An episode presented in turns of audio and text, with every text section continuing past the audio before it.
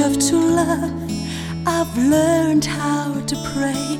In search of tears, I've learned how to hear without my ears. In search of more light, I've found more insight. In search of my voice, I've heard a noise.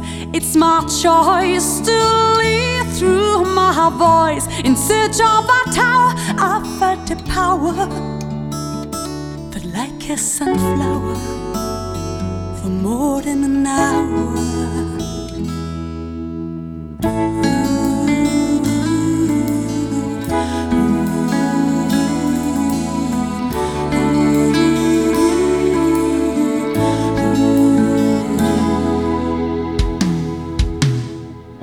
In search of my brain, I. Nothing remains the same. It changes again and again. In search of a moment that touches me deep inside. In search of the truth. Yes, I know I've nothing to lose. Yeah. In search of an answer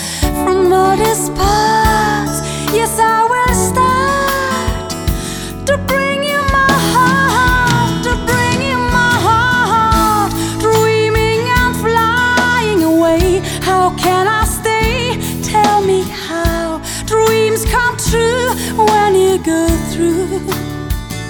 It's up to you. So do it for you.